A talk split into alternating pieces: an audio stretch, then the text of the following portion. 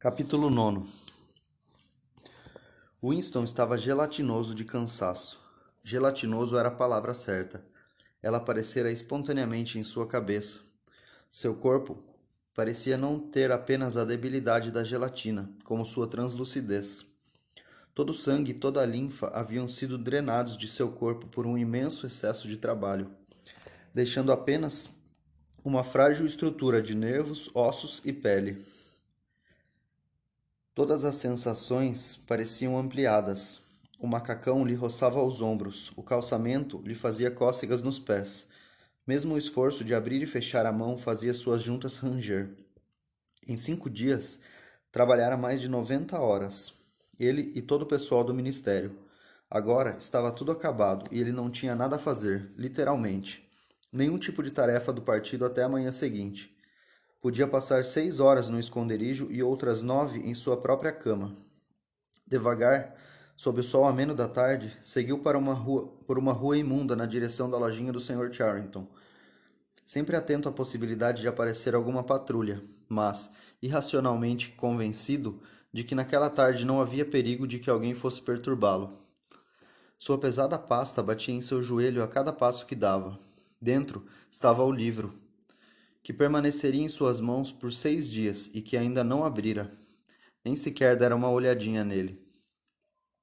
No sexto dia da Semana do Ódio, depois das paradas, dos discursos, dos berros, das cantorias, das bandeiras, dos pôsteres, dos filmes, das figuras de cera, dos rufos dos tambores, dos clangores das cornetas, do rumor dos pés em marcha, dos rangidos das esteiras dos tanques, do estrondo das esquadrilhas dos aviões, dos estampidos dos revólveres, depois de seis dias disso tudo, quando o grande orgasmo avançava trêmulo para o clímax e o ódio de todos pela Eurásia fervia, formando um delírio de dimensões tamanhas que se a multidão pusesse as mãos nos dois mil criminosos de guerra eurasianos que seriam enforcados num ato público no último dia dos festejos, indubitavelmente tê-los-ia estraçalhado. Justo nesse momento, fora anunciado que a Oceania, na realidade, estava em guerra com a Eurásia. A Oceania estava. A Oceania não estava em guerra com a Eurásia. A Oceania estava em guerra com a Lestásia. A Eurásia era uma aliada. É óbvio que não houve nenhum reconhecimento de que algo mudara. Simplesmente tornou-se sabido, de maneira muito repentina e em toda parte ao mesmo tempo, que agora o inimigo era a Lestásia e não a Eurásia. Winston participava de uma manifestação em uma das praças centrais de Londres no momento em que isso se deu. Estava escuro, e os rostos brancos e as bandeiras escarlates, iluminados, tinham um aspecto sinistro. A praça estava tomada por vários milhares de pessoas, inclusive uma tropa de cerca de mil escolares, envergando o uniforme dos espiões. Num palanque recoberto de panos escarlates drapeados, um orador do núcleo do partido, homem miúdo e esguio de braços desproporcionalmente longos e um vasto crânio calvo, sobre o qual se viam algumas mechas extraviadas de cabelo liso, discursava para o povo. O pequeno personagem lembrava Rumpelstiltskin. Contorcido de ódio, pendurava-se ao microfone com uma das mãos e com a outra, enorme na ponta de um braço ossudo, dilacerava o ar, ameaçador. Sua voz, que os amplificadores tornavam metálica, atroava a praça, despejando um catálogo infinito de horrores, massacres, deportações, saques, estupros, torturas de prisioneiros, bombardeio de civis, propagandas enganosas, agressões injustas, tratados rompidos. Era quase impossível ouvi-lo sem ficar primeiro convencido, depois irado. A cada poucos minutos a fúria da multidão transbordava e a voz do orador era afogada pelos rugidos selvagens que subiam, descontrolados, de milhares de gargantas. Os brados mais selvagens eram os dos escolares. O discurso já durava uns vinte minutos quando um mensageiro subiu correndo ao palanque e enfiou um, um pedaço de papel na mão do orador. Ele desdobrou o papel e leu o que estava escrito, sem interromper sua fala. Nada alterou sua voz, nem sua atitude, tampouco o teor do que dizia, mas, de repente, os homens, os nomes haviam mudado. Sem que uma só palavra de advertência fosse pronunciada, Uma onda de entendimento percorreu a multidão. A Oceania entrara em guerra com a Lestásia. No momento seguinte, houve uma comoção fenomenal. As bandeiras e os pôsteres que decoravam a praça estavam todos errados. Pelo menos metade deles ostentava os rostos errados. Sabotagem. Coisa dos agentes de Goldstein. Houve um interlúdio tumultuado em que pôsteres foram rasgados, arrancados das paredes, e bandeiras foram despedaçadas e em seguida pisoteadas. Os espiões entraram numa atividade prodigiosa, escalando os telhados e cortando as bandeirolas que tremiam, tremulavam presas às chaminés. Dois ou três minutos depois, porém, tudo voltara à paz. O orador, sempre agarrado ao microfone, ombros encolhidos, inclinado para a frente, a mão livre dilacerando o ar, não interrompera seu discurso. Um minuto depois, os rugidos animalescos de fúria emitidos pela multidão voltaram a explodir. O ódio prosseguiu exatamente como antes com a única diferença de que seu alvo mudara. Ao pensar no que havia acontecido, o que impressionou Winston foi o orador ter trocado o sentido de seu discurso no meio de uma frase, não apenas sem pausa, como sem ruptura da sintaxe. No momento, contudo, preocupava-se com outras coisas. Foi durante um momento de desordem, enquanto os pôsteres estavam sendo arrancados, que um homem cujo rosto não chegou a ver lhe dera um tapinha no ombro, dizendo: Desculpe, acho que o senhor deixou cair sua pasta. Winston pegara a pasta distraído sem dizer nada. Sabia que seria preciso esperar, esperar alguns dias para ter a oportunidade de dar uma olhada em seu conteúdo. Assim que a manifestação chegou ao fim, tomou o rumo do Ministério da Verdade. Embora já fossem quase onze da noite, todo o pessoal do ministério fizera o mesmo. As teletelas já emitiam ordens, convocando todos a ocupar seus postos, mas eram ordens totalmente desnecessárias. A Oceania estava em guerra com a Lestásia. A Oceania sempre estivera em guerra com a Lestásia. Boa parte da literatura política dos últimos cinco anos se tornara completamente obsoleta. Relatórios e publicações de todo tipo, jornais, livros, panfletos, filmes, trilhas sonoras, fotografias, tudo tinha de ser corrigido à velocidade da luz. Embora jamais se emitissem instruções precisas, sabia-se que os chefes do departamento pretendiam que, umas, que em uma semana já não existissem em lugar nenhum referências à guerra com a Eurásia ou a aliança com a Lestásia. Era um trabalho enlouquecedor. Quanto mais que os processos envolvidos não podiam ser designados por seus próprios nomes. No departamento de registro, registros, todos trabalhavam 18 horas por dia, com dois intervalos de três horas para dormir. Vieram colchões do subsolo, que foram espalhados pelos corredores. As refeições co consistiam em sanduíches e café Victory, distribuído por carrinhos operados por funcionários da cantina.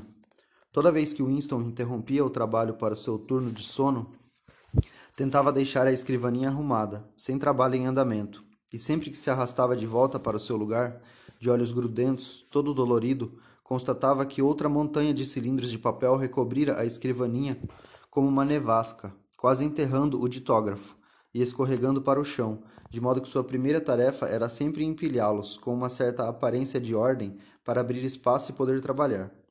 O pior de tudo era que seu trabalho não tinha nada de mecânico. Às vezes bastava trocar um nome pelo outro, mas todo relatório mais detalhado exigia cuidado e imaginação. Mesmo o conhecimento geográfico necessário para transferir a guerra de um lugar do mundo para o outro era considerável. No terceiro dia, a dor que sentia nos olhos era insuportável e seus óculos precisam, precisavam ser limpos de pouco, poucos em poucos minutos. Era como ver-se diante de uma tarefa física monumental, algo que a pessoa teria o direito de recusar-se a fazer e que, mesmo assim, neuroticamente quer realizar. Até onde Winston conseguia se lembrar, não se sentia incomodado pelo fato de que toda palavra que murmurava ao ditógrafo, todo traço de seu lápis tinta, era uma mentira deliberada. Estava tão ansioso quanto os demais funcionários do departamento para que a contrafacção ficasse perfeita.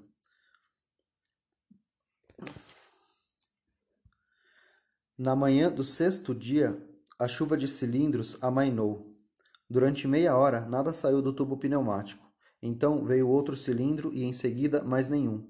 Por toda parte, mais ou menos à mesma hora, o trabalho estava rareando. Um suspiro profundo, embora secreto, percorreu o departamento. Um feito grandioso que jamais poderiam mencionar acabava de ser realizado. Agora, nenhum ser humano seria capaz de provar com uma evidência documental de que algum dia a Oceania estivera em guerra com a Eurásia. À meia-noite, houve um anúncio inesperado. Todos os funcionários do ministério estavam de folga até a manhã seguinte.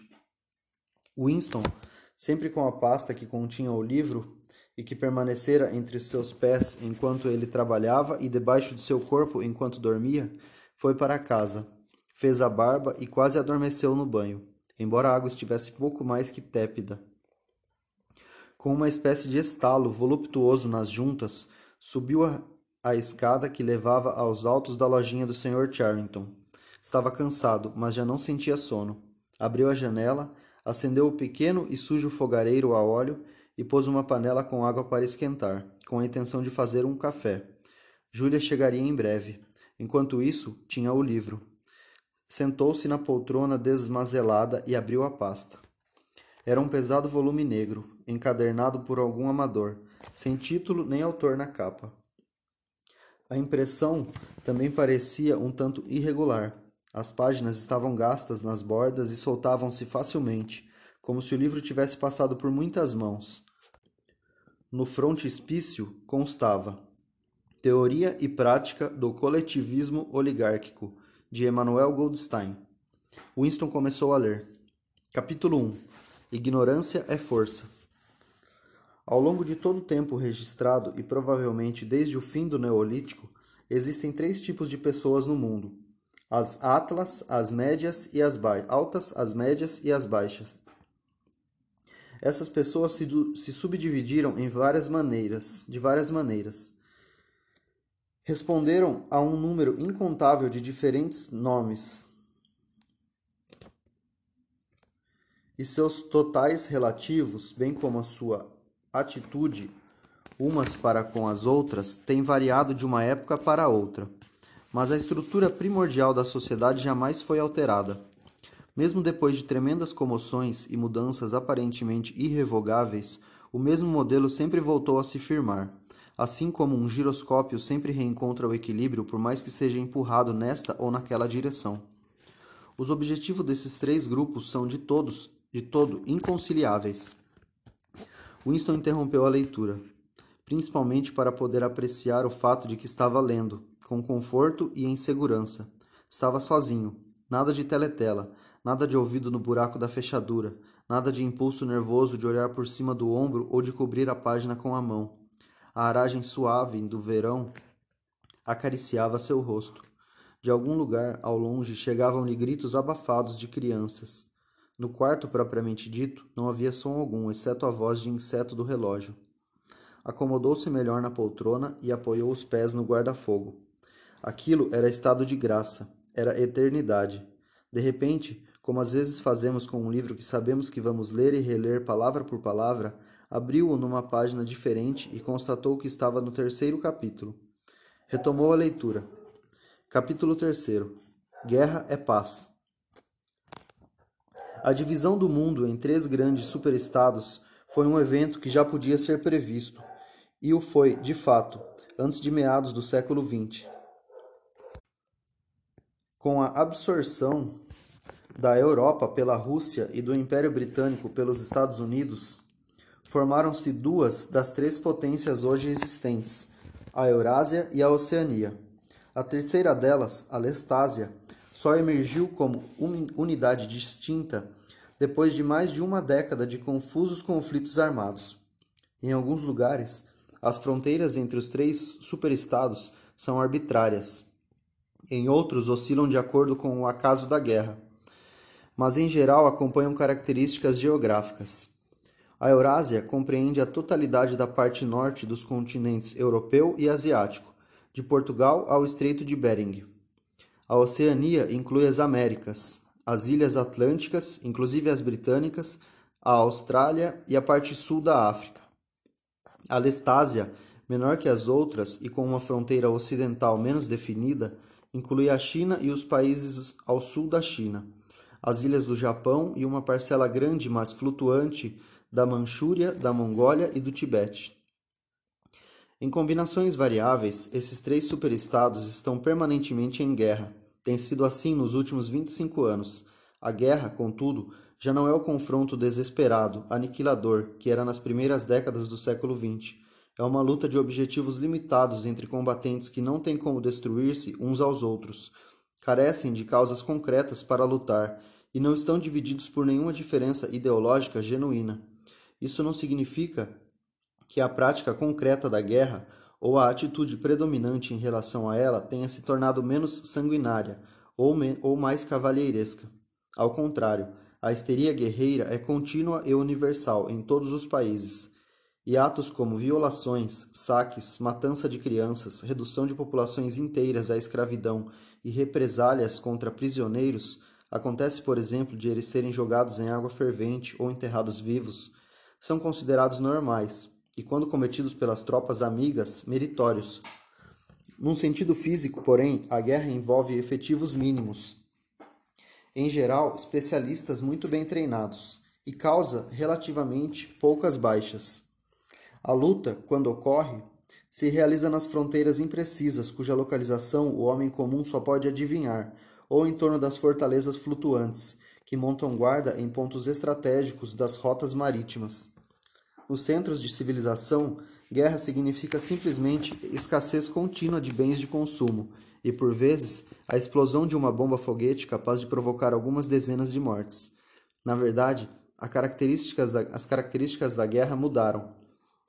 Mais exatamente, a ordem de importância das razões pelas quais se travam guerras no mundo.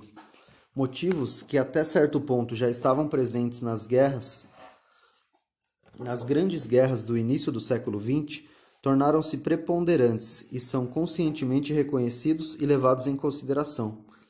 Para compreender a natureza da guerra atual, pois, a despeito do reagrupamento que se verifica a cada poucos anos, trata-se sempre da mesma guerra, é preciso que se compreenda antes de mais nada que é impossível que ela seja decisiva. Nenhum dos três superestados poderia ser definitivamente conquistado, nem mesmo com a aliança dos outros dois. Existe um equilíbrio muito marcado entre eles, e suas defesas naturais são gigantescas. A Eurásia é protegida por seus vastos espaços territoriais, a Oceania pela extensão do Atlântico e do Pacífico, a Lestásia pela fecundidade e industriosidade de seus habitantes. em segundo lugar, já não existe no sentido material nada pelo qual combater. Com o estabelecimento de economias autossustentáveis, nas quais a produção e o consumo calibram-se reciprocamente, a disputa de mercados, um dos principais motivadores das guerras passadas, chegou ao fim. A competição por matérias-primas deixou de ser questão de vida ou morte. Seja como for, os três superestados são tão vastos que cada um deles obtém quase todas as matérias-primas de que necessita dentro de suas próprias fronteiras. Na medida em que a guerra tem um objetivo econômico direto, trata-se de uma guerra por força de trabalho. Entre as fronteiras dos superestados, e sem pertencer permanentemente a nenhum deles, situa-se um quadrilátero grosseiro, cujos ângulos localizam-se em Tanger, Brazzaville, Darwin e Hong Kong, e que contém em seu interior cerca de um quinto da população terrestre. É pelo domínio dessas regiões densamente povoadas bem como da calota de gelo do Polo Norte, que as três potências lutam sem cessar. Na prática, nenhuma potência chega a controlar a totalidade da área disputada. Partes dessa área estão sempre trocando de mãos, e há a possibilidade de tomar este ou aquele fragmento mediante um ato súbito de traição que determina as infinitas alterações de alinhamento. Todos os territórios disputados contêm minérios valiosos, e alguns deles são produtores de bens agrícolas importantes, como a borracha, que nos climas mais frios é preciso produzir sinteticamente através de técnicas um tanto onerosas. Mas, acima de tudo, esses territórios contêm uma reserva infinita de mão de obra barata. Seja qual for a potência que, num momento dado, controla a África Equatorial, ou os países do Oriente Médio, ou a Índia Meridional, ou o arquipélago indonésio, essa potência também dispõe dos corpos de dezenas ou centenas de milhões de trabalhadores braçais, operosos e mal pagos. Os habitantes dessas áreas, reduzidos de forma mais ou menos explícita à condição de escravos, passam continuamente das mãos de um para as mãos de outro conquistador, e são usados como se fossem carvão, ou óleo na corrida para fabricar mais armamento, para conquistar mais territórios, para controlar mais força de trabalho, para fabricar mais armamento, para conquistar mais territórios e assim por diante infinitamente. Convém observar que os combates nunca chegam a ultrapassar as fronteiras das áreas disputadas. As fronteiras da Eurásia vão e vêm entre a bacia do Congo e o litoral norte do Mediterrâneo. As ilhas do Oceano Índico e do Pacífico estão constantemente sendo capturadas e recapturadas pela Oceania ou pela Lestásia. Na Mongólia, a linha divisória entre a Eurásia e a Lestásia jamais é estável.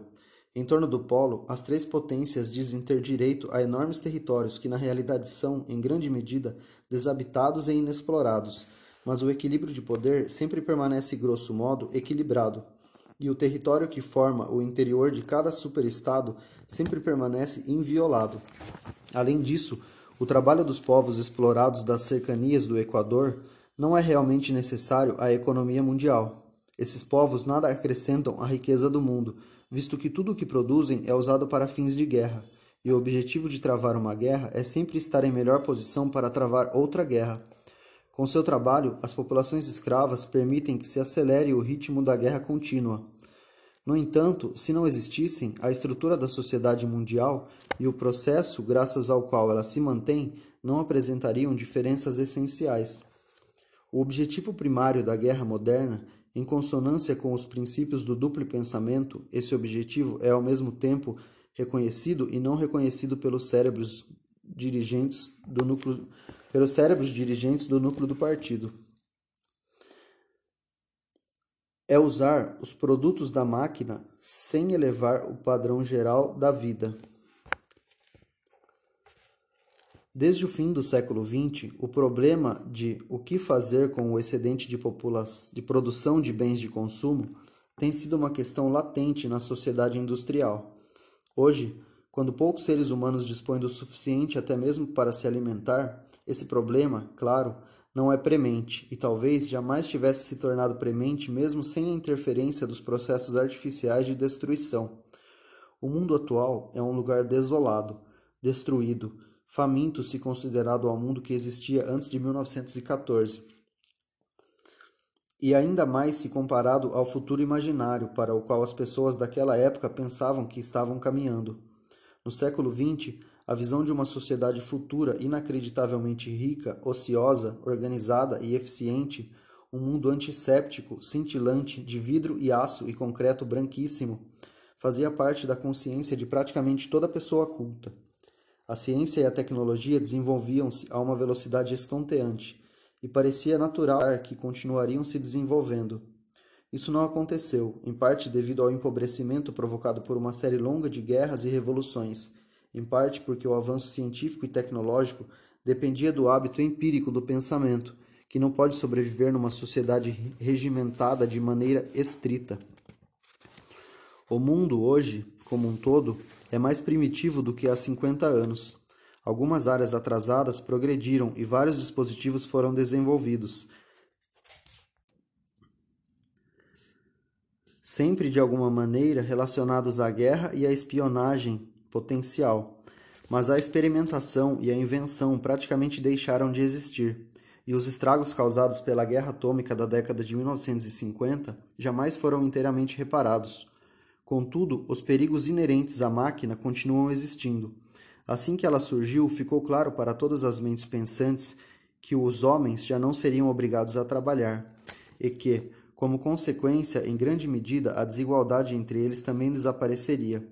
Se a máquina fosse usada deliberadamente para esse fim, a fome, o trabalho duro, a sujeira, o analfabetismo e a doença desapareceriam em poucas gerações.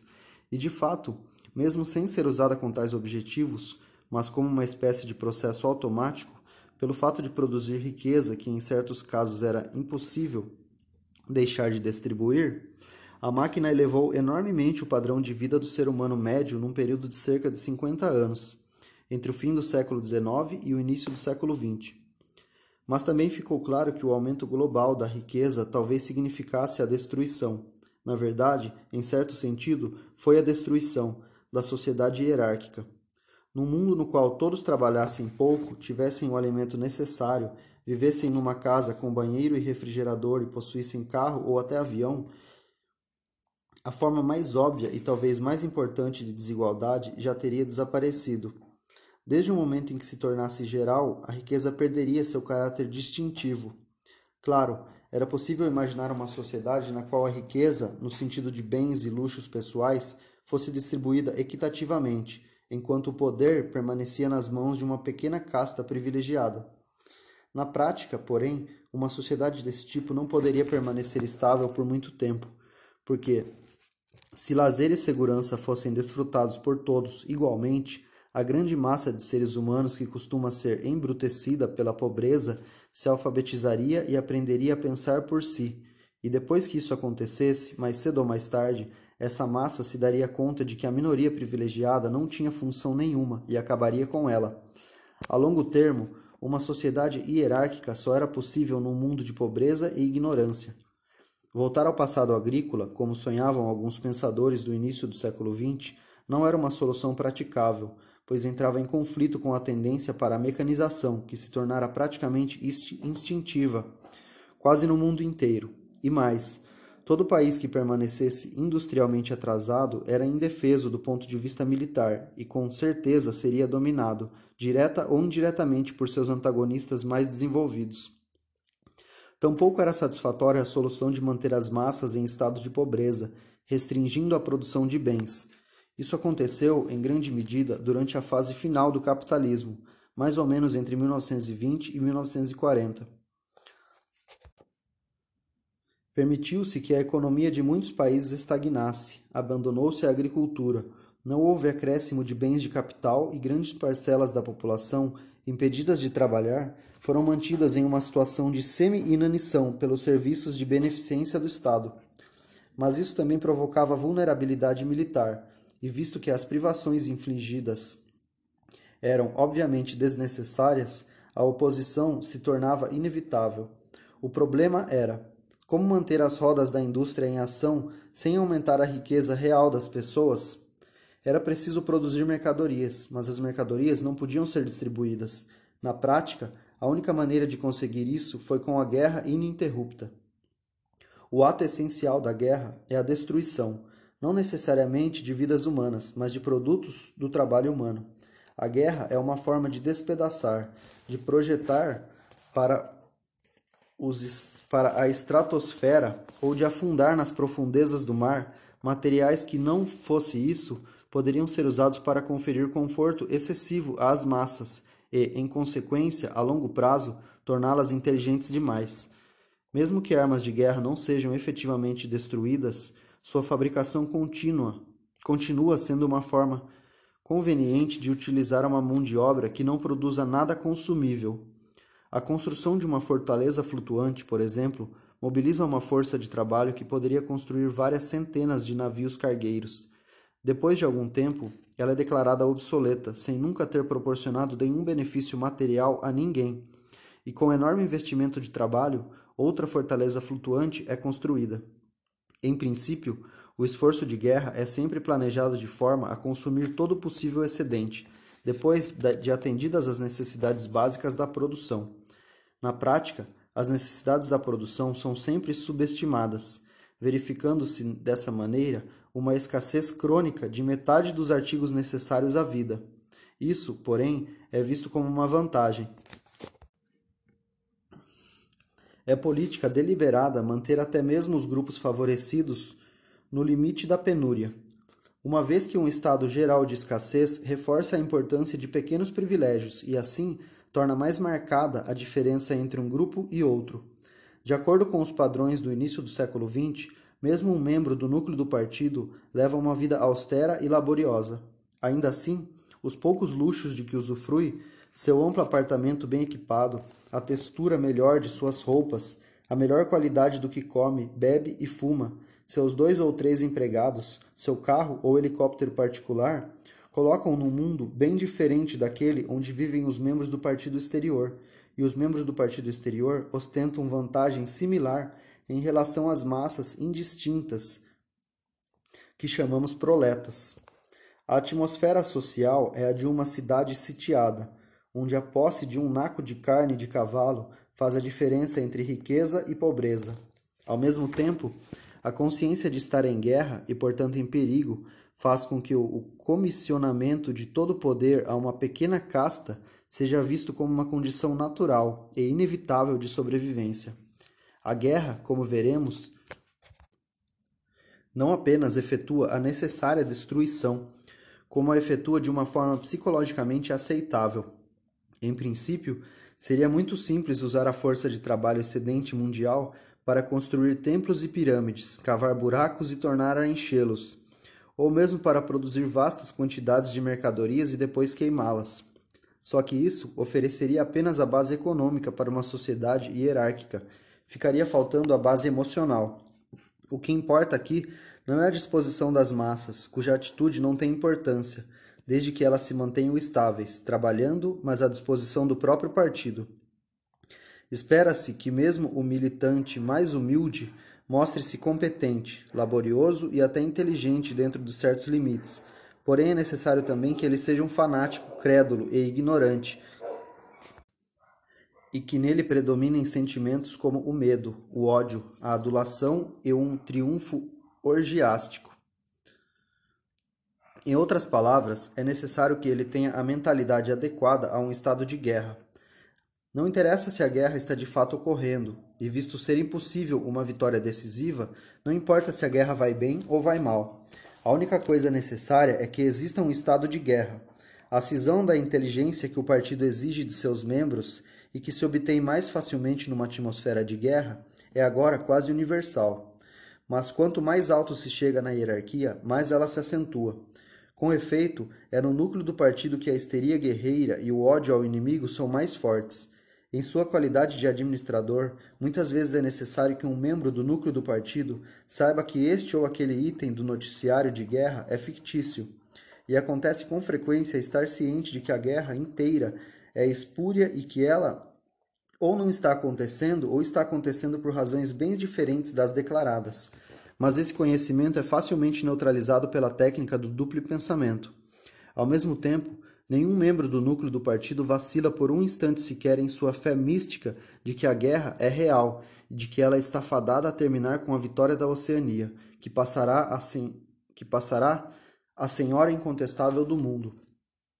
Todos os membros do núcleo do partido acreditam nessa conquista vindoura como num artigo de fé. Ela será obtida ou bem mediante a aquisição de mais e mais território com a consequente construção de uma preponderância avassaladora de poder, ou bem pela descoberta de alguma arma nova e definitiva. A busca por novas armas prossegue sem trégua e é uma das pouquíssimas atividades remanescentes em que as mentes inventivas ou especulativas conseguem encontrar algum desafogo. Hoje em dia, na Oceania, a ciência, no sentido antigo, praticamente deixou de existir.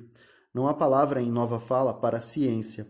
O método empírico de pensamento em que todas as realizações científicas do passado se fundavam, opõe-se aos princípios mais fundamentais do Soulsing. E mesmo o progresso tecnológico só se verifica quando, desta ou daquela maneira, seus produtos podem ser utilizados em prol da diminuição da liberdade humana. Em todas as artes úteis, o mundo ou está imóvel ou retrocede. Os campos são cultivados com arados puxados a cavalo, enquanto os livros são escritos por aparelhos. Mas em assuntos de importância vital, ou seja, a guerra e a espionagem policial, a abordagem empírica continua sendo encorajada, ou pelo menos tolerada. Os dois objetivos do partido são: primeiro, conquistar toda a superfície da Terra, segundo, extinguir de uma vez por todas a possibilidade de pensamento independente.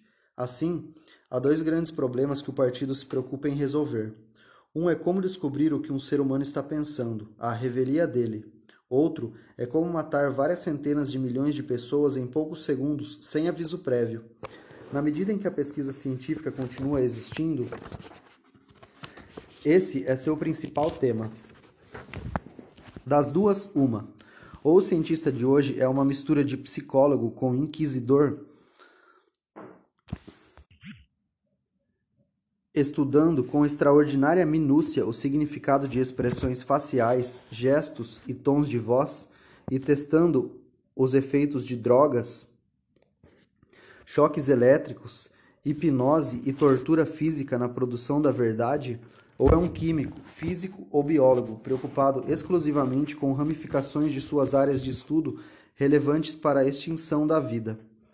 Nos vastos laboratórios do Ministério da Paz e nas estações experimentais ocultas nas florestas do Brasil, ou no deserto australiano, ou em ilhas perdidas na Antártica, equipes de especialistas trabalham incansáveis. Alguns se preocupam unicamente com o planejamento da logística das guerras futuras, outros criam bombas foguetes cada vez maiores, explosivos mais potentes e em maior quantidade, e blindagens cada vez mais impenetráveis. Outros estão atrás de gases novos e mais mortíferos, ou de venenos solúveis que possam ser fabricados em quantidade suficiente para destruir a vegetação de continentes inteiros, ou de linhagens de germes patogênicos imunizados contra todos os anticorpos possíveis. Outros fazem tudo para produzir um veículo que consiga abrir caminho debaixo da terra, como um submarino dentro d'água, ou um aeroplano tão independente de sua base quanto um veleiro. Outros exploram, exploram possibilidades ainda mais remotas, como focalizar raios do Sol através das lentes suspensas a milhares de quilômetros de distância no espaço, ou provocar terremotos artificiais e tsunamis manipulando o calor do centro da Terra. Mas nenhum desses projetos jamais chega perto de se realizar, e nenhum dos três superestados jamais sobrepuja os outros de forma significativa. O mais notável é que as três potências já possuem, na bomba atômica, uma arma muito mais poderosa do que qualquer outra que suas pesquisas atuais tenham condições de descobrir. Embora o partido se comporte exatamente da maneira habitual, reivindicando a invenção para si, as primeiras bombas atômicas apareceram ainda no início da década de 40 e só foram usadas em larga escala cerca de 10 anos depois.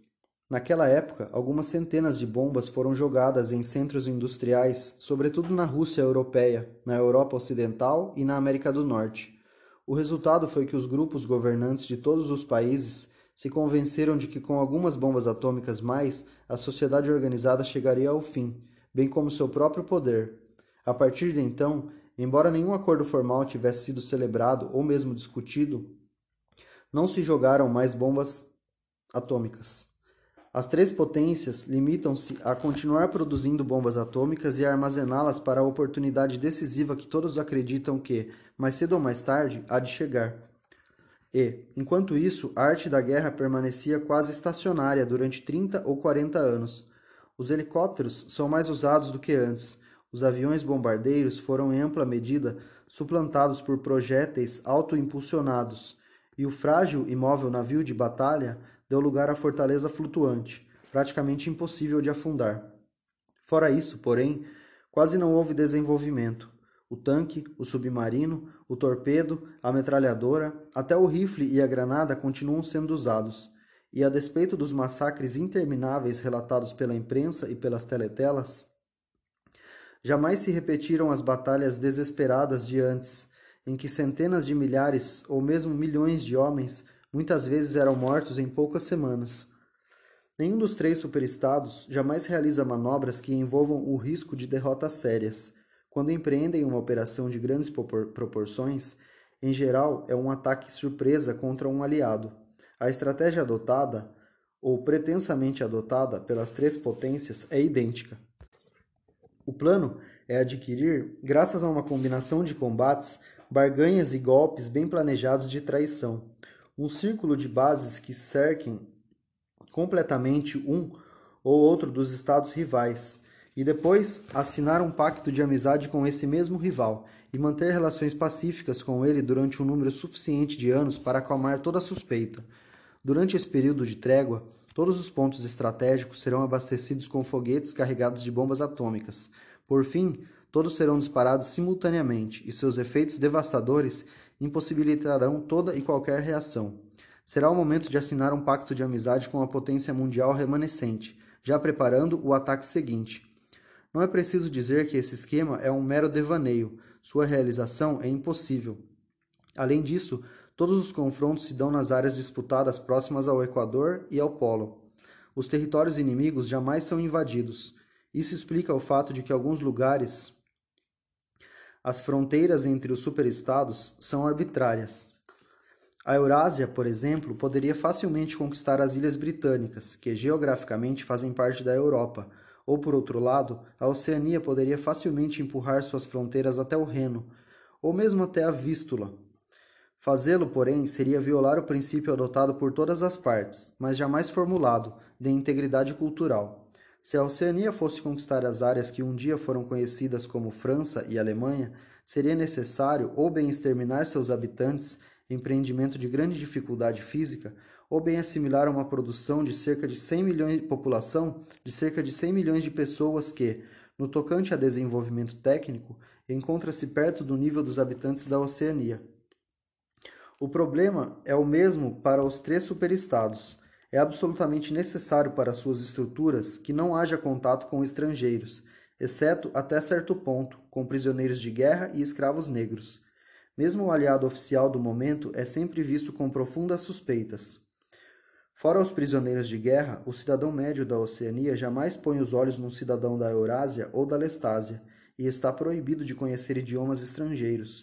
Se tivesse permissão para manter contato com estrangeiros, descobriria que são criaturas semelhantes a ele, e que quase todo o que, o que lhe disseram sobre essas pessoas é mentira. O mundo lacrado em que vive seria aberto, e o medo, o ódio e a presunção sobre as quais se apoia sua disposição para a luta poderiam evaporar-se. Diante disso, todos os lados percebem claramente que, por mais que Pérsia, Ceilão, Egito ou Java troquem de mãos, suas fronteiras jamais deverão ser cruzadas por nada que não sejam bombas. Por trás disso tudo, há um fato jamais mencionado de viva voz mas que é entendido tacitamente e que justifica uma série de ações. As condições de vida nos três superestados são quase as mesmas. Na Oceania, a filosofia vigente tem o nome de Solsin. Na Eurásia, tem o nome de, nome de neobolchevismo. Na Lestásia, tem o nome chinês, que costuma ser traduzido por adoração da morte, mas que talvez fosse mais bem representado por obliteração da identidade. O cidadão da Oceania está proibido de se identificar, de, de se inteirar de quaisquer detalhes dos credos das outras filosofias, mas aprende a execrá-los como ofensas bárbaras à moralidade e ao bom senso. Na verdade, as três filosofias não têm quase nenhuma diferença entre si, e os sistemas sociais que elas justificam são idênticos.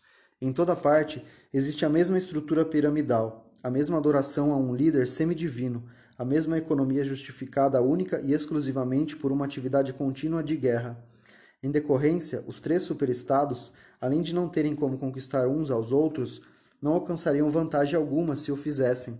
Ao contrário, enquanto permanecerem em conflito, promovem um ao outro, como três fardos de milho. E, como de hábito, os grupos dominantes das três potências sabem e não sabem ao mesmo tempo o que estão fazendo. Dedicam suas vidas a conquistar o mundo, mas têm consciência de que a guerra necessita prosseguir para sempre, sem vitória de nenhuma parte. Enquanto isso, o fato de que não há possibilidade de conquista permite a denegação da realidade, que consiste na principal característica do Soulsin e de seus sistemas rivais de pensamento. Quanto a esse ponto, convém repetir o que já dissemos antes, ou seja, pelo fato de tornar-se contínua, a guerra mudou fundamentalmente de caráter. Em outros tempos, a guerra, quase por definição, era uma coisa que mais cedo ou mais tarde chegava ao fim, em geral com uma vitória ou uma derrota inquestionável. No passado, também, a guerra era um dos principais instrumentos por meio dos quais as sociedades humanas eram mantidas em contato com a física. Todos os governantes de todos os tempos tentaram impor uma falsa visão do mundo a seus seguidores, sem poder, contudo, dar-se ao luxo de estimular ilusões que significassem prejuízo à eficiência militar. Sempre que a derrota significasse a perda da independência ou qualquer outro resultado geralmente visto como indesejável, as precauções contra a derrota tinham de ser sérias. Impossível ignorar fatos físicos. Em filosofia, religião, ética e política, talvez o resultado de 2 e 2 seja 5, mas quando se trata de projetar uma arma de fogo ou um avião, o resultado tem de ser 4. Mais cedo ou mais tarde, as nações ineficientes eram conquistadas, e a busca por eficiência era prejudicial às ilusões. Mas, Para ser eficiente, era necessário ser capaz de aprender com o passado, o que significava ter uma ideia bastante clara de todos os fatos do passado. Jornais e livros de história eram sempre enfeitados e parciais.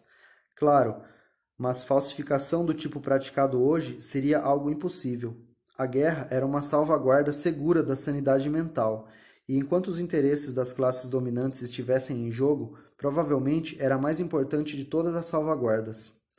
Mas quando a guerra se torna, sem exagero, contínua, ela também deixa de ser perigosa. Quando a guerra é contínua, não existe isso que denominamos necessidade militar. O progresso técnico pode cessar e os fatos mais palpáveis podem ser negados ou desconsiderados. Como vimos, ainda se realizam pesquisas que poderiam ser consideradas científicas, sempre para atender às necessidades bélicas, mas elas são essencialmente um tipo de devaneio e o fato de que careçam de resultados não tem a menor importância. A eficiência, mesmo a eficiência militar, torna-se desnecessária. Nada é eficiente na Oceania, exceto a polícia das ideias, visto que os três superestados são inconquistáveis. Cada um deles é, na realidade, um universo separado no interior do qual é seguro praticar quase todo tipo de perversão do pensamento. A realidade somente exerce pressão por intermédio das necessidades da vida diária, a necessidade de comer e beber, de conseguir abrigo e roupas, de evitar a ingestão de veneno ou a queda de janelas de andares elevados, coisas do tipo. Entre a vida e a morte e entre o prazer físico e a dor física ainda existe uma diferença, mas isso é tudo. Destituído de contato com o mundo externo e com o passado, o cidadão da Oceania é como um homem no espaço interestelar que não tem como saber o que está acima e o que está abaixo. Os dirigentes desse tipo de Estado conseguiram ser mais absolutistas que faraós e césares. Verdade que são obrigados a evitar que seus seguidores morram de fome em número muito elevado, fato que poderia prejudicá-los, e que são obrigados a manter o baixo nível de técnica militar dos rivais. Mas, uma vez obtido o mínimo, podem torcer a realidade na direção que lhes aprouver. A guerra, portanto, se julgada pelos parâmetros das guerras anteriores, não passa de impostura. É como as lutas entre certos animais ruminantes cujos chifres estão implantados num ângulo que impossibilita que um fira o outro.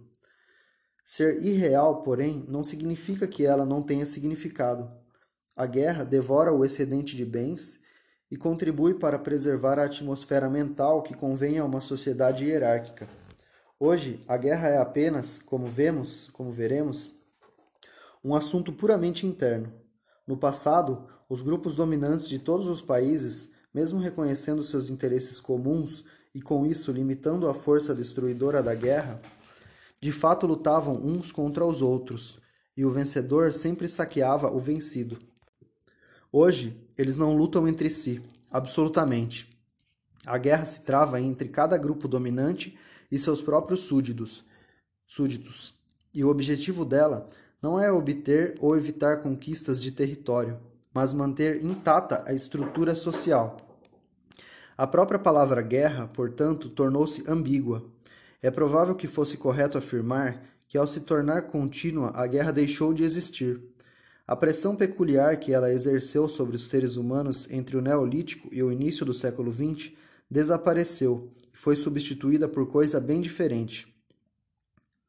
O efeito seria o mesmo, em ampla medida, se os três superestados, em vez de lutar um contra o outro, concordassem em viver numa paz perpétua, cada um inviolado dentro das próprias fronteiras, porque nesse caso cada um deles continuaria sendo um universo autossuficiente, livre para sempre da influência moderadora do perigo externo. Uma paz que fosse de fato permanente seria idêntica a uma guerra permanente. Esse, embora a imensa maioria dos membros do partido só compreenda de forma superficial, é o significado profundo do lema do partido: Guerra é paz. Winston interrompeu a leitura por um momento. Em algum lugar ao longe trovejou uma bomba foguete. O sentimento abençoado de estar sozinho com o livro proibido num aposento sem teletela não se dissipara. A solidão e a segurança eram sensações físicas que de alguma forma se fundiam ao cansaço do seu corpo. A maciez da poltrona, a carícia que a brisa suave que entrava pela janela fazia em seu rosto. O livro o fascinava, ou, mais exatamente, tranquilizava-o. Em certo sentido, não lhe dizia nada de novo, o que era parte do fascínio. Dizia o que ele teria dito, se tivesse a capacidade de organizar seus pensamentos dispersos. Era o produto de uma mente semelhante à dele, porém muitíssimo mais poderosa, mais sistemática, menos amedrontada. Os melhores livros, compreendeu, são aqueles que lhe dizem o que você já sabe. Acabara de voltar ao capítulo 1, quando ouviu os passos de Júlia na escada e ergueu-se da poltrona para ir ao encontro dela. Júlia largou a bolsa marrom de ferramentas no chão e se jogou nos braços dele. Fazia mais de uma semana que não se encontravam. Estou com o livro, disse ele, quando os dois se soltaram.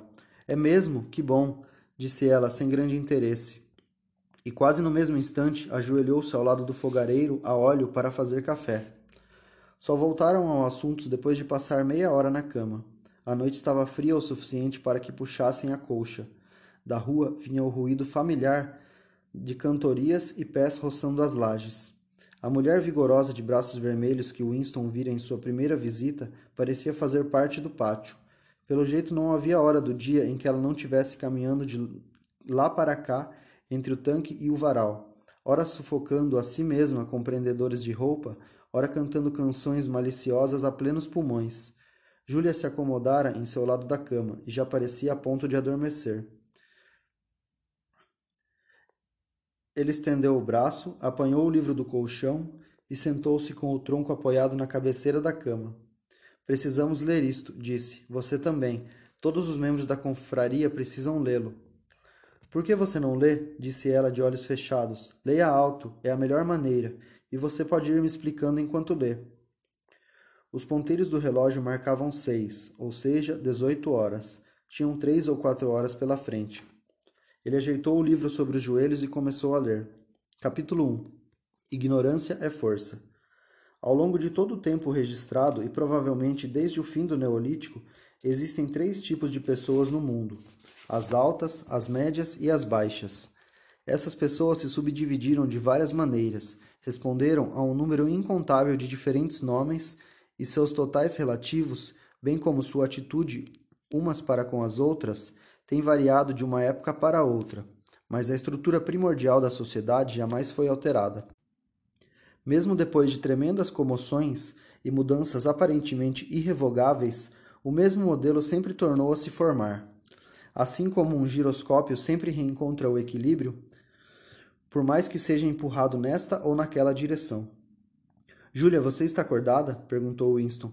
Estou, meu amor, estou ouvindo. Continue, é maravilhoso. Ele seguiu em frente com a leitura. Os objetivos desses três grupos são inconciliáveis. O objetivo dos altos é continuar onde estão. O objetivo dos médios é trocar de lugar com os altos. O objetivo dos baixos, isto quando tem um objetivo, pois uma das características marcantes dos baixos é o fato de estarem tão oprimidos pela trabalheira que só a intervalos mantêm alguma consciência de toda e qualquer coisa externa a seu cotidiano. É abolir todas as diferenças e criar uma sociedade na qual todos os homens sejam iguais. Assim, ao longo da história, um conflito cujas características básicas permanecem inalteradas se repete uma vez, uma ou outra vez. Durante longos períodos, os altos parecem ocupar o poder de forma absolutamente inabalável. Porém, mais cedo ou mais tarde, sempre chega o dia em que eles perdem a confiança em si mesmos ou a capacidade de governar com eficiência, ou as duas coisas. São derrubados pelos médios, que angariam o apoio dos baixos, fingindo lutar pela liberdade e justiça. Nem bem atingem seu objetivo, os médios empurram os baixos de volta para sua posição subalterna, a fim de se tornarem eles próprios os altos. Nesse momento, um novo grupo, de médios se despreende de um dos dois outros grupos, ou de ambos, e o conflito recomeça. Dos três grupos, apenas os baixos jamais conseguem, nem temporariamente, sucesso na conquista de seus objetivos. Seria exagero dizer que ao longo da história nunca houve progresso material. Mesmo hoje, num período de declínio, o ser humano médio está fisicamente em melhor condição do que há alguns séculos. Mas nenhum progresso na área da riqueza, nenhum refinamento da educação, nenhuma reforma ou revolução jamais serviram para que a igualdade entre os homens avançasse um milímetro que fosse. Do ponto de vista dos baixos, nenhuma mudança histórica chegou a significar muito mais que uma alteração no nome de seus senhores. Nos últimos anos do século XIX, a recorrência desse modelo ficara óbvia para muitos observadores. Nesse momento, surgiram escolas de pensadores que interpretavam a história como um processo cíclico e pretendiam demonstrar que a desigualdade era a lei inalterável da vida humana. É claro que essa doutrina sempre teve partidários, mas havia uma mudança significativa na forma como ela era apresentada naquele momento. No passado, a necessidade de haver uma forma hierárquica de sociedade fora a doutrina específica dos autos. Defendiam-nas reis e aristocratas, bem como sacerdotes, advogados e outros parasitas dos autos, que amenizavam essa doutrina com promessas de recompensa no mundo imaginário no além-túmulo. Os médios, na medida em que lutavam pelo poder, sempre faziam uso de termos como liberdade, justiça e fraternidade. Naquele momento, porém, o conceito de fraternidade humana começou a ser atacado por pessoas que ainda não ocupavam posições de mando, mas que alimentavam a esperança de ocupá-las em breve. No passado, os médios haviam feito revoluções sob a bandeira da igualdade, para depois instalar uma nova tirania assim que a anterior era derrubada. Na verdade, os novos grupos de médios proclamavam antecipadamente sua tirania. O socialismo, doutrina surgida no início do século XIX e que era o último elo de uma cadeia de pensamento que remontava às rebeliões de escravos da antiguidade, continuava profundamente impregnado pelo utopismo das eras passadas, mas em cada variante do socialismo, surgida a partir dos cerca de 1900, o objetivo de instalar a liberdade e a igualdade foi sendo abandonado cada vez mais abertamente. Os novos movimentos surgidos na metade do século, Solsin na Oceania, neobolchevismo na Eurásia e a adoração da morte, como costuma ser denominado na Lestásia, tinham o objetivo declarado de perpetuar a desliberdade e a inigualdade. É óbvio que esses novos movimentos emergiam dos velhos, cujos nomes tendiam a conservar, pagando um falso tributo à sua ideologia. Mas o objetivo de todos eles era deter o progresso e congelar a história num dado momento. O tão conhecido movimento pendular ocorreria mais uma vez, depois se interromperia. Como sempre, os altos virariam os médios, estes se transformariam nos altos. Só que dessa vez, por razões estratégicas e deliberadas, os altos teriam condições de manter sua posição indefinidamente. As novas doutrinas, até certo ponto, surgiram devido ao acúmulo de conhecimento histórico e ao desenvolvimento do sentido histórico, quase inexistentes antes do século XIX. O movimento cíclico da história tornara-se inteligível, ou pelo menos dava a impressão de sê-lo. E, se era inteligível, também era alterável. Mas a causa principal, subjacente, era que, já no início do século XX, a igualdade humana se tornara tecnicamente possível. Além disso, continuava, sendo verdade que os homens não eram iguais no que dizia respeito a seus talentos inatos, e que era preciso especializar as funções de maneira a favorecer este indivíduo em detrimento daquele. Mas já não havia a menor necessidade real de existir distinções de classes ou grandes diferenças de riqueza. Em épocas anteriores, as distinções de classe tinham sido não apenas inevitáveis, como desejáveis.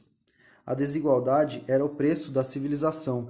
Com o desenvolvimento da produção mecanizada, porém, a situação se alterara. Embora continuasse necessário que os seres humanos realizassem diferentes tipos de tarefas, já não era necessário que vivessem em níveis sociais ou econômicos diferentes. Desse modo, do ponto de vista dos novos grupos que estavam em vias de assumir o poder, a igualdade humana já não era um ideal a perseguir, mas um perigo a evitar. Em épocas mais primitivas, quando de fato era impossível existir uma sociedade justa e pacífica, não houvera a menor dificuldade em acreditar em sua viabilidade.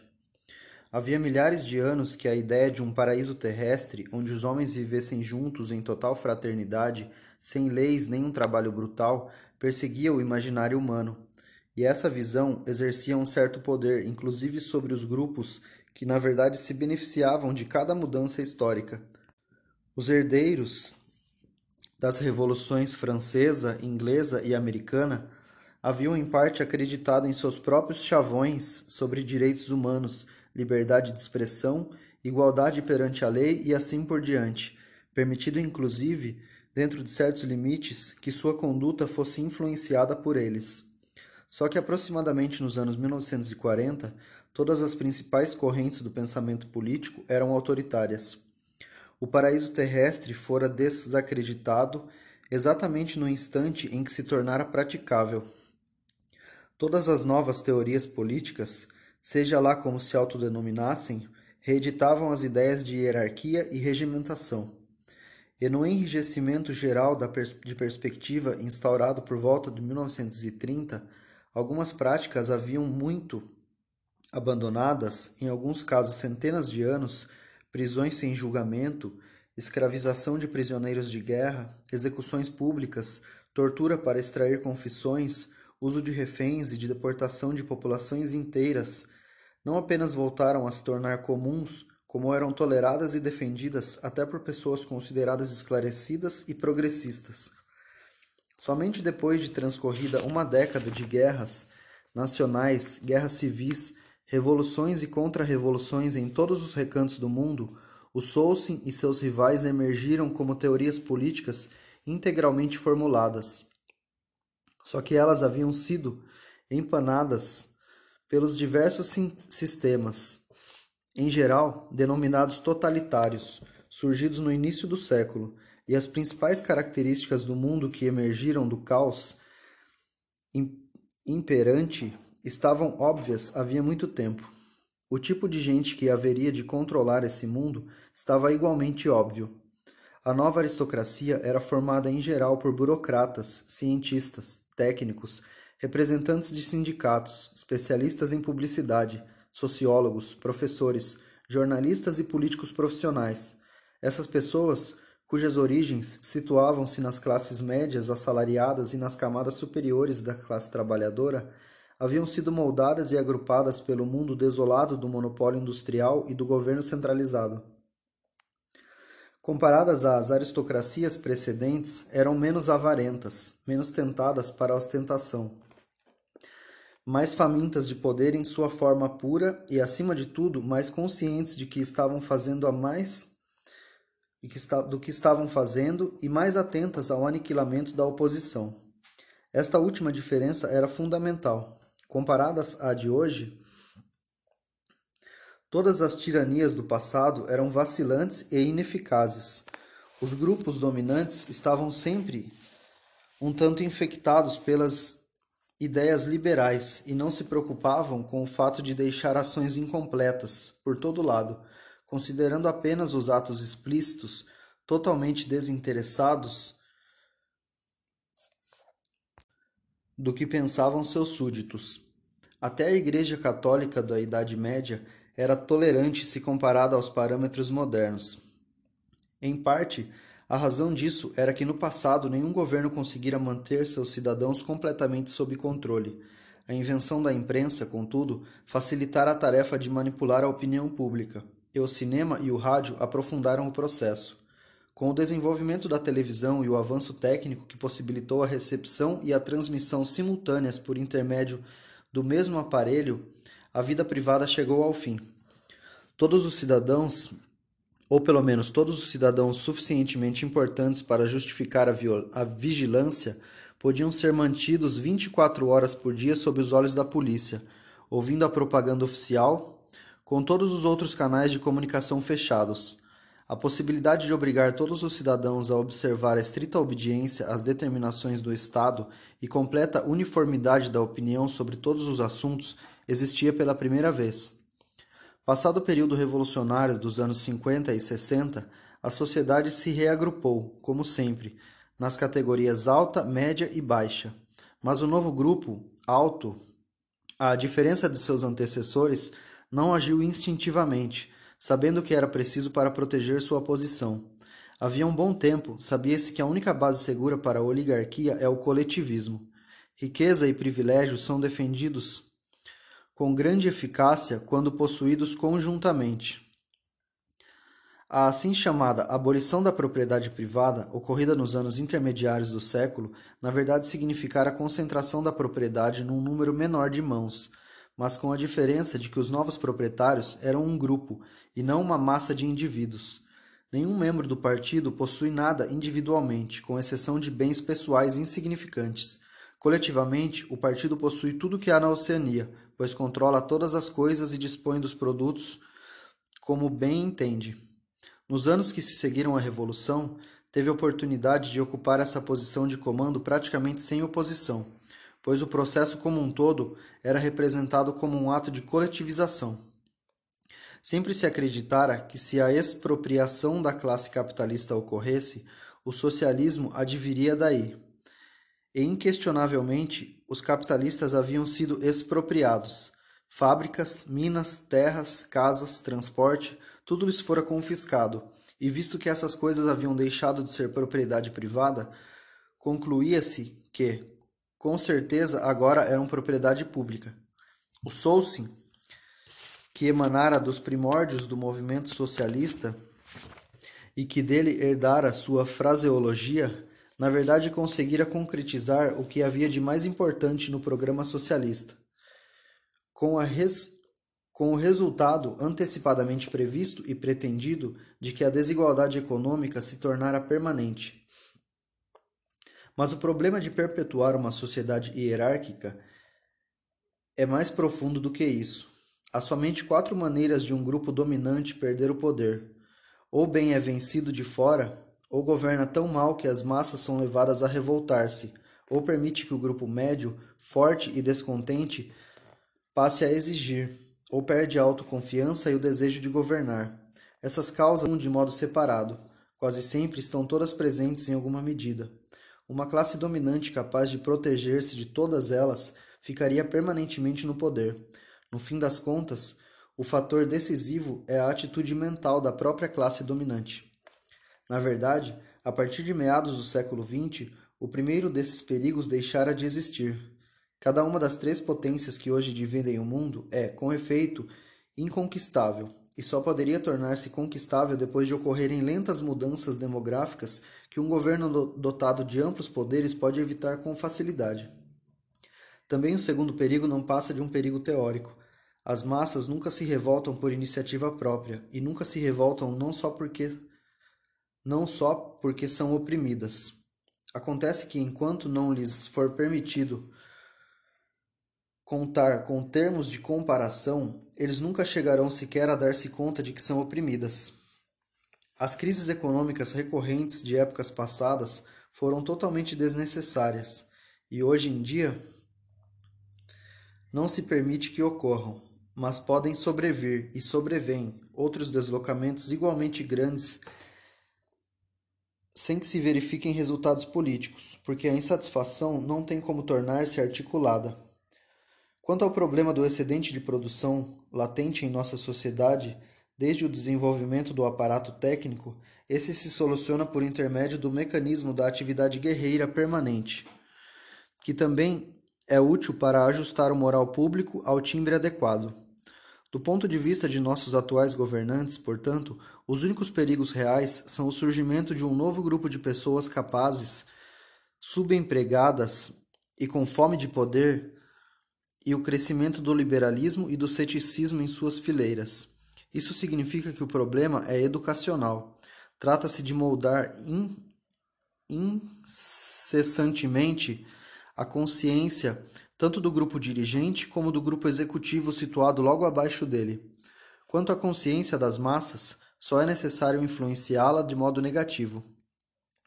Tudo isso considerado, seria possível deduzir, caso já não a conhecêssemos, que é a estrutura geral da sociedade oceânica.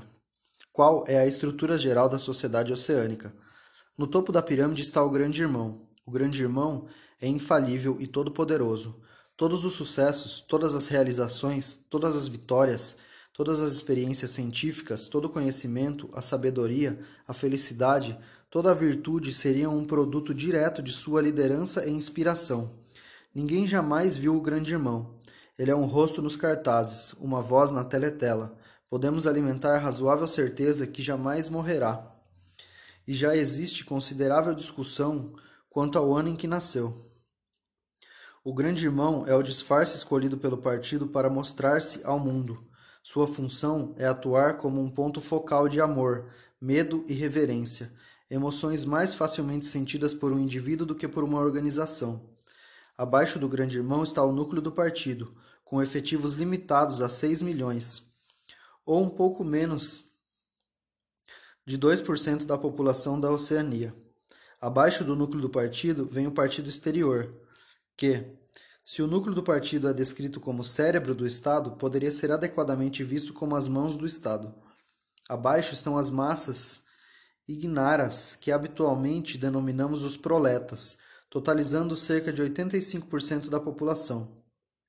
Nos termos de nossa classificação anterior, os proletas são os baixos, porque as populações escravizadas das terras equatoriais, que passam o tempo todo de um para outro conquistador, não são uma parte permanente ou necessária da estrutura. Em princípio, ser membro de um desses três grupos não está ligado a uma situação hereditária.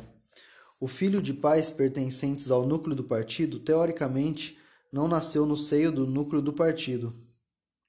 Ser admitido nesse ou naquele setor do partido depende de um exame prestado aos 16 anos. Tampouco existe qualquer tipo de discriminação racial ou domínio perceptível de uma província sobre a outra. Judeus, negros e sul-americanos de pura origem índia são encontrados nos mais altos escalões do partido e os administradores de qualquer área sempre são escolhidos entre os habitantes daquela área específica. Em nenhum ponto da Oceania, os habitantes têm a sensação de ser uma população colonial governada a partir de uma capital distante. A Oceania não tem capital, e seu chefe titular é uma pessoa cujo paradeiro ninguém conhece. Fora o fato de o inglês ser sua principal língua franca e a nova fala sua língua oficial, nada na Oceania é centralizado. Seus governantes não estão ligados por laços de parentesco, mas pela adesão a uma doutrina comum. É verdade que nossa sociedade é estratificada, e muito rigidamente estratificada, aliás, de um modo que à primeira vista parece corresponder a linhagens hereditárias. Verifica-se um trânsito muito menor entre os diferentes grupos do que o verificado durante o capitalismo, ou mesmo durante os períodos pré-industriais Ocorre uma certa dose de intercâmbio entre os dois planos do partido, mas apenas o suficiente para garantir que os fracos sejam excluídos do núcleo do partido e os membros ambiciosos do partido exterior neutralizados em seu desejo de ascensão. Na prática, os proletários não têm autorização para entrar no partido. Os mais brilhantes, que talvez se tornassem núcleos de descontentamento, são simplesmente identificados pela polícia das ideias e depois eliminados mas não há razão para que esse estado de coisas seja permanente. Nem se trata de uma questão de princípios.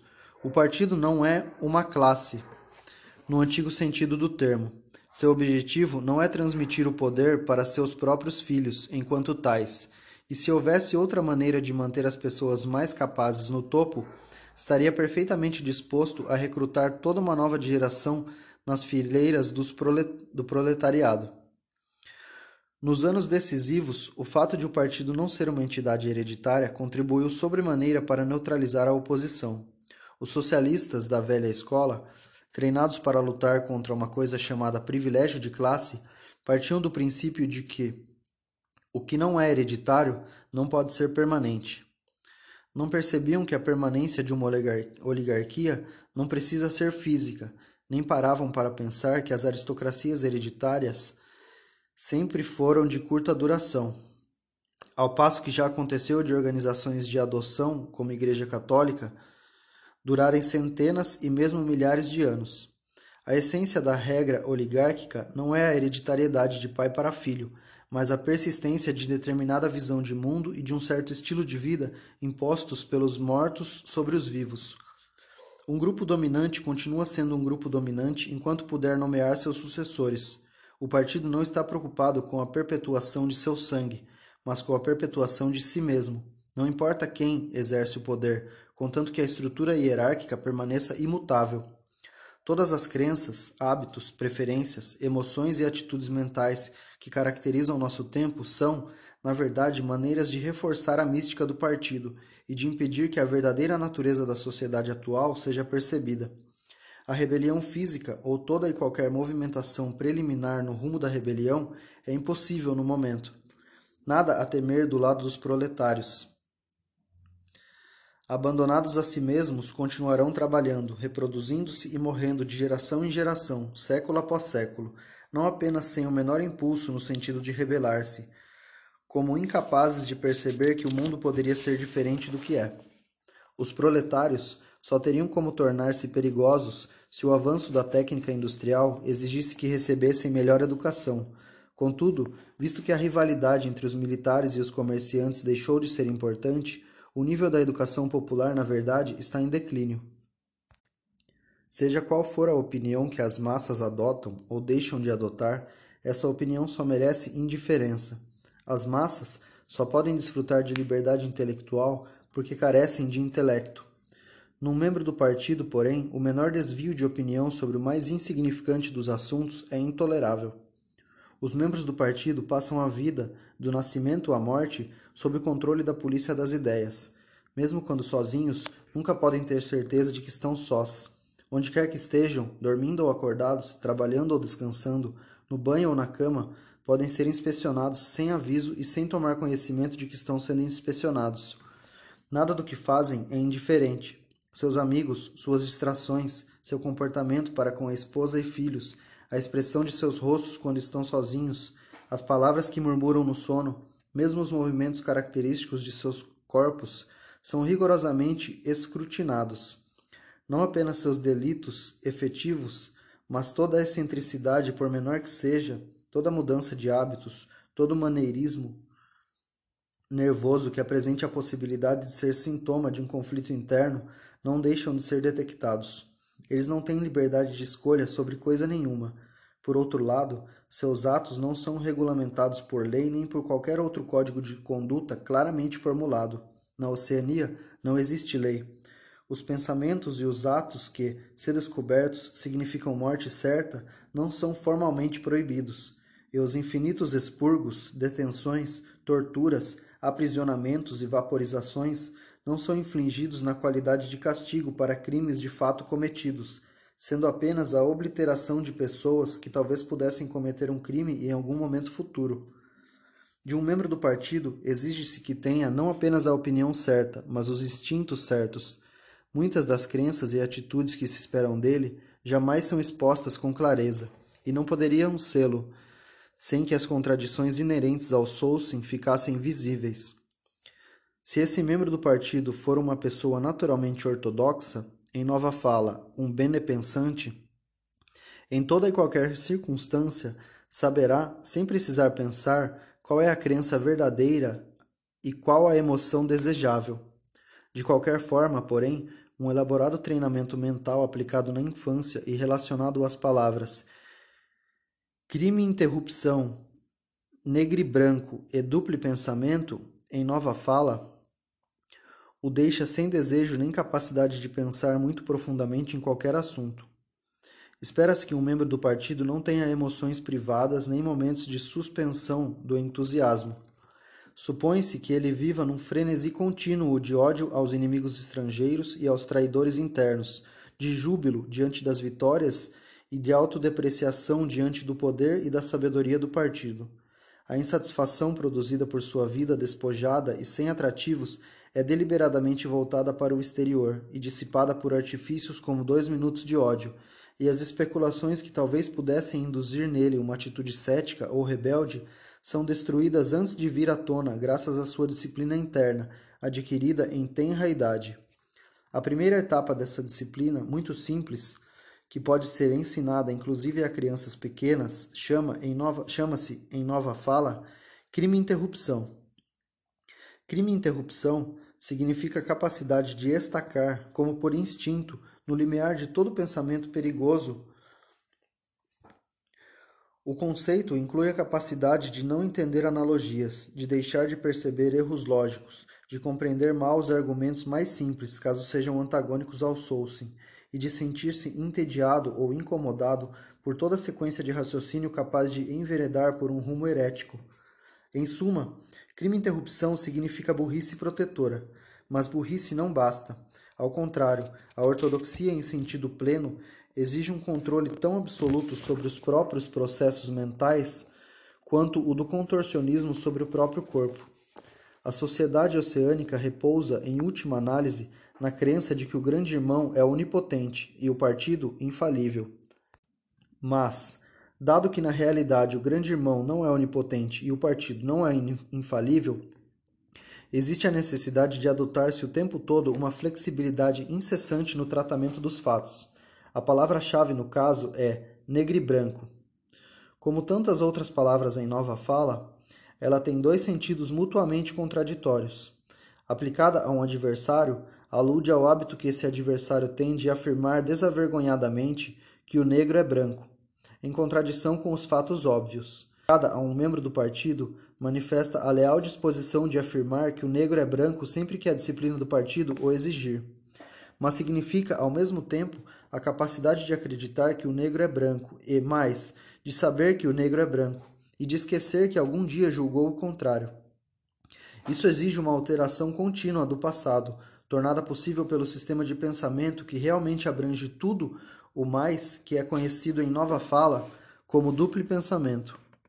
A modificação do passado é necessária por duas razões, uma das quais secundária e, por assim dizer, preventiva. A razão secundária é que o membro do partido, tal como o proletário, tolera as condições vigentes em parte porque não dispõe de termos de comparação. Deve ser afastado do passado, assim como deve ser afastado de países estrangeiros, porque é necessário que acredite que está em melhor situação do que esses antepassados e que, o padrão médio, que o padrão médio de conforto material aumenta ininterruptamente. Mas, de longe, a razão mais importante para que se reajuste o passado é a necessidade de salvaguardar a infalibilidade do partido. Não se trata apenas de atualizar constantemente discursos, estatísticas e registros de todo tipo para provar que as previsões do partido se confirmam em todos os casos. Trata-se também de não admitir em hipótese nenhuma a ocorrência de alterações na doutrina ou no alinhamento político, porque mudar de opinião ou mesmo de atitude política é uma confissão de fraqueza. Se, por exemplo, a Eurásia ou a Lestásia, conforme o caso, for o inimigo de hoje, então é necessário que esse país sempre tenha sido o inimigo. E se os fatos atestarem algo diferente, então é preciso alterar os fatos. Dessa forma, a história é constantemente reescrita. Essa falsificação diária do passado, levada a efeito pelo Ministério da Verdade, é tão necessária para a estabilidade do regime quanto o trabalho de repressão e espionagem realizado pelo Ministério do Amor. A mutabilidade do passado é o ponto central da doutrina do Solsin.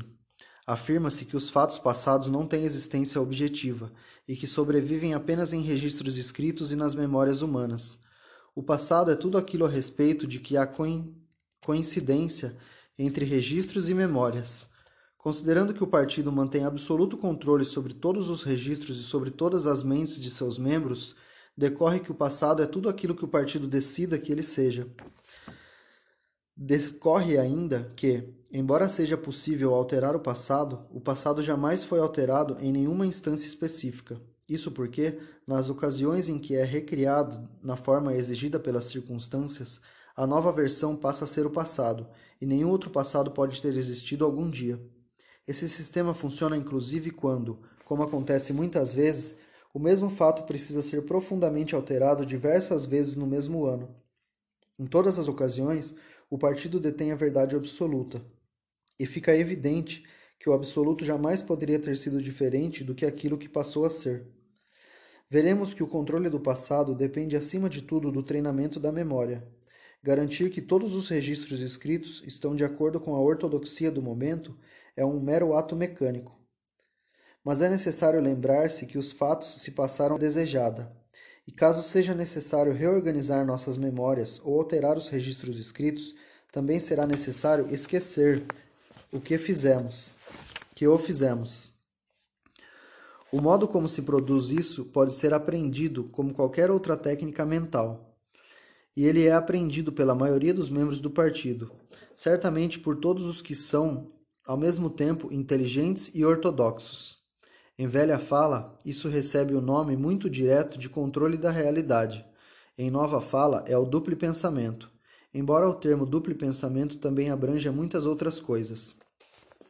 Duplo pensamento significa a capacidade de abrigar simultaneamente na cabeça duas crenças contraditórias e acreditar em ambas. O intelectual do partido sabe em que direção suas memórias precisam ser alteradas. Em consequência, sabe que está manipulando a realidade, mas graças ao exercício do duplo pensamento, ele também se convence que a realidade não está sendo violada. O processo precisa ser consciente, do contrário, não seria conduzido com a adequada precisão. Mas também precisa ser inconsciente, do contrário, traria consigo um sentimento de falsidade e, portanto, de culpa. O duplo pensamento situa-se no âmago do Soulsin, visto que o ato essencial do partido consiste em usar o engodo consciente sem perder a firmeza de propósito que corresponde à total honestidade. Dizer mentiras deliberadas e ao mesmo tempo acreditar genuinamente nelas, esquecer qualquer fato que tiver se tornado inconveniente e depois, quando ele se tornar de novo necessário, retirá-lo do esquecimento somente pelo período exigido pelas circunstâncias, negar a existência da realidade objetiva e, ao mesmo tempo, tomar conhecimento da realidade que negamos, tudo isso é indispensavelmente necessário. Mesmo ao usar a palavra duplo pensamento, é necessário praticar o duplo pensamento. Porque ao utilizar a palavra, admitimos que estamos manipulando a realidade. Com um novo ato de duplo pensamento, apagamos esse conhecimento e assim por diante indefinidamente. Como a mentira, sempre um passo adiante da verdade. Em última instância, foi graças ao duplo pensamento que o partido foi capaz, e é, e, até onde sabemos, continuará sendo por milhares de anos, de deter o curso da história. Todas as oligarquias do passado caíram do poder ou porque se calcificaram ou porque amoleceram, ou porque se tornaram estúpidas e arrogantes. Deixaram de ajustar-se às circunstâncias e foram derrubadas, ou porque se tornaram liberais e covardes, fizeram concessões quando deviam ter usado a força, e também aqui foram derrubadas, ou seja, caíram por causa da consciência ou por causa da inconsciência. O partido foi capaz de produzir um sistema de pensamento no qual os dois estados podem coexistir sem problemas. Essa foi a única base intelectual capaz de oferecer permanência à autoridade do partido. Se quiser governar e continuar governando, a pessoa deve ser capaz de deslocar o sentido da realidade. Porque o segredo da governança é combinar a crença na própria infalibilidade com a aptidão de aprender com os erros passados. Nem é preciso dizer que os praticantes mais sutis do duplo pensamento são aqueles que inventaram o duplo pensamento e sabem que ele é um vasto sistema de, de logro mental. Em nossa sociedade, aqueles que estão mais informados sobre o que ocorre são também os que estão mais longe de ver o mundo como ele é. Em geral, quanto maior a compreensão, maior o engodo. Quanto maior a inteligência, menor a saúde mental. Uma ilustração clara disso é o fato de que a histeria de guerra ganha intensidade à medida que o cidadão sobe na escala social. Aqueles cuja atitude em relação à guerra é predominantemente racional são os povos dominados dos territórios em disputa. Para essas pessoas, a guerra nada mais é que uma calamidade contínua que passa e volta a passar sobre seus corpos como a água dos, das marés. Para eles, não tem a menor importância saber qual dos lados está ganhando. Sabem que uma alteração da supremacia significa apenas que continuarão desempenhando as mesmas tarefas de antes para novos senhores que hão de tratá-los exatamente como eram tratados. Os trabalhadores, um pouquinho mais favorecidos, a quem chamamos proletas, só têm consciência da guerra de forma intermitente.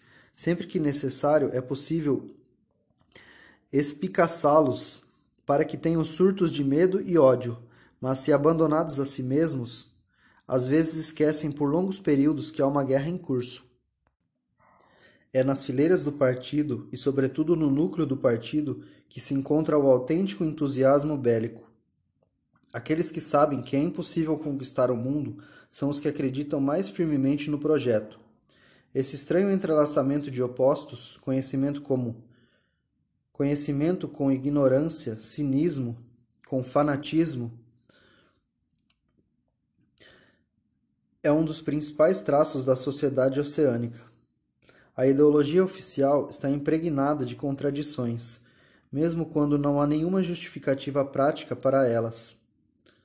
Assim, o partido rejeita e avilta cada um dos princípios originalmente defendidos pelo movimento socialista e trata de fazê-lo em nome do mesmo socialismo. Exorta um desprezo pela classe operária sem, sem equivalente nos últimos séculos e obriga seus membros a usar um uniforme que em outros tempos caracterizava os trabalhadores manuais e que por isso mesmo foi adotado. Herode sistematicamente a solidariedade da família e chama seu líder por um nome que é um apelido direto, que é um apelo direto ao sentimento de lealdade familiar. Mesmo os nomes dos quatro ministérios que nos governam exibem uma espécie de descaramento na inversão deliberada dos fatos. O Ministério da Paz cuida dos assuntos da guerra, o Ministério da Verdade trata das mentiras, o Ministério do Amor pratica a tortura e o Ministério da Pujança lida com a escassez de alimentos. Essas contradições não são acidentais e não resultam da mera hipocrisia. São exercícios deliberados de duplo pensamento.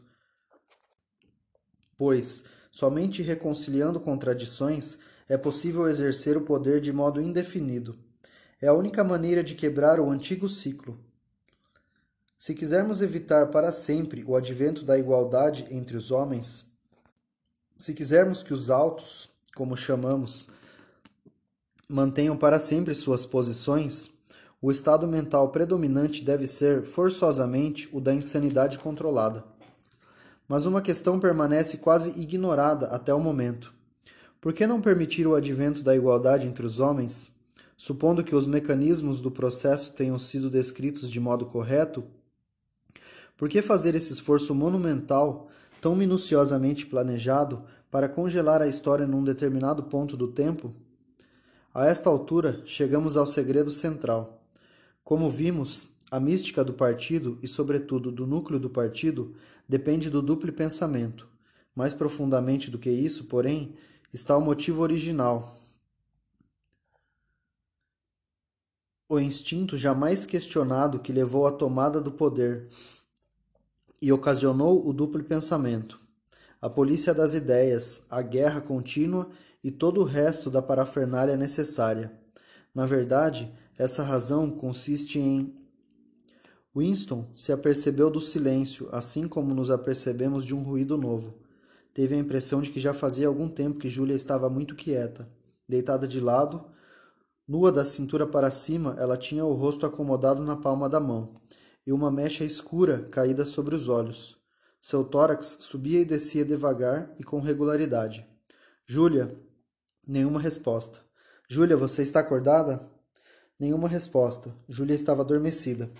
Ele fechou o livro, depositou-o no assoalho com cuidado, deitou-se e puxou a colcha sobre os dois. Afinal, ficara sem saber qual era o último segredo, pensou. Entendia o como, mas não entendia o porquê. Tal como o capítulo terceiro, o capítulo primeiro não lhe dissera nada que ainda não soubesse, apenas sistematizara o conhecimento que já possuía.